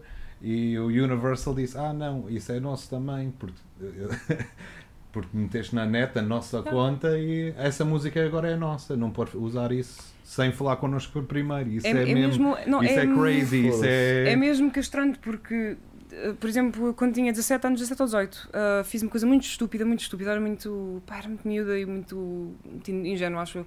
Eh, e decidi participar no The Voice. Hum. E fui lá, assinei um contrato, né? né, Olhei para os termos, eh, assinei. Sell my soul. Exato, right yes, I would love you guys to do that. Um, pronto, e fiz a primeira audição, foi, pá, foi giro, tudo bem, lá escolhi o mentor e não sei o quê. E chegou ali para. Cheguei aos ensaios gerais para a fase de batalha, na altura, com uma miúda também muito simpática. E estávamos a fazer um ensaio geral, já vestidos como íamos estar, já vestidas como íamos estar. E tivemos ali o quê? Tipo 10, 15 minutos a cantar, a repetir a música e às tantas, pá, vejo uns gajos da produção lá em cima. Epá, não, não, isto aqui vamos ter de parar, pá, Inês, vamos ter de mudar o teu vestido. E eu tipo, ok, mas passa só uma cena. Tipo, nesse passo ele pá, está a a barriga. E eu disse, pá, temos duas opções, ou pagam a subscrição do ginásio, ou, tipo, ou então damos agora de tipo. Só que a cena é, felizmente já estava bastante segura de mim própria, não é? Mas à frente de 20 pessoas de produção estarem mais interessados no, em dizer, olha, isto não fica bem porque olha porque estás gorda, hum, não é muito agradável, não é? Portanto, eu a partir daí comecei, era bem miúda e comecei a ficar assim, ah, comecei a olhar para, para certas coisas e fui eliminada na fase a seguir e acho que felizmente ainda bem que fui, porque mesmo tendo sido eliminada, os meus direitos pertenceram à Universal até 2000 dez- março de 2018 ou março de 2019. O que significa que só lancei a Melrose em agosto. Porque no way que eu alguma vez ia lançar alguma coisa que fosse deles. Que eu não me apercebi disto, era bem, bem ingênua mesmo. Ah, tu cantaste o Melrose no. Não, não, não, eu, eu, eu esperei até esse ah, contrato se, estar se tu acabado. lançasses, passava a ser deles. Sim, ok. mesmo, eles podiam até nem descobrir, mas havia um contrato e se eles quisessem pegavam só. E então eu pensei, não, não, eu vou só esperar que este contrato acabe, porque fui parva e assinei-o. Ahm, mas pronto, olha, é com erros que se aprende, né? Exato. foi uma lição para a vida. Olha mesmo, porra, e, e, pá, nunca, nunca falei com ninguém que tivesse esse, esse, esse Ah, há quem tenha tido experiências incríveis e, e foi giro a parte só de ver como é que a televisão funciona, porque ninguém alguma vez vai dizer que Claro, televisão é. é arte, Yeah, tipo, yeah, yeah. não é entretenimento, há alguma arte ao, ao entretenimento, mas é puramente entretenimento. Mas, e não querendo dar tipo shame na RTP ou nada Não, disso, é, televisão só. mesmo assim, não é- mesmo. Não é para mim, não, é- não é para mim, é, é demasiada falsidade para um produto final que dura 5 minutos e que vai ser esquecido no espaço de uma semana ou menos. Sim, não vale a pena. fora, é. Yeah, não vale a pena. Então, olha, estamos já a conversa há um bom tempo. Se calhar vamos acabar o episódio por aqui. Rossana, muito obrigado por teres vindo. Muito Foi uma obrigado. conversa incrível. Hell yeah. Uh, histórias bom. incríveis também que nós estávamos Ainda à espera bem que de ouvir. Convidaste, gostei muito. E vamos acabar com um dos teus sons que está numa numa playlist, digamos assim, feita pela Bait Records, que é desconfinamento. Qual é? O Gandaia ou. Vamos para o Gandaia. Tch, meu único som de techno. Som de rave. Vá, divirtam-se aí. Gandaia para vocês. Adeus.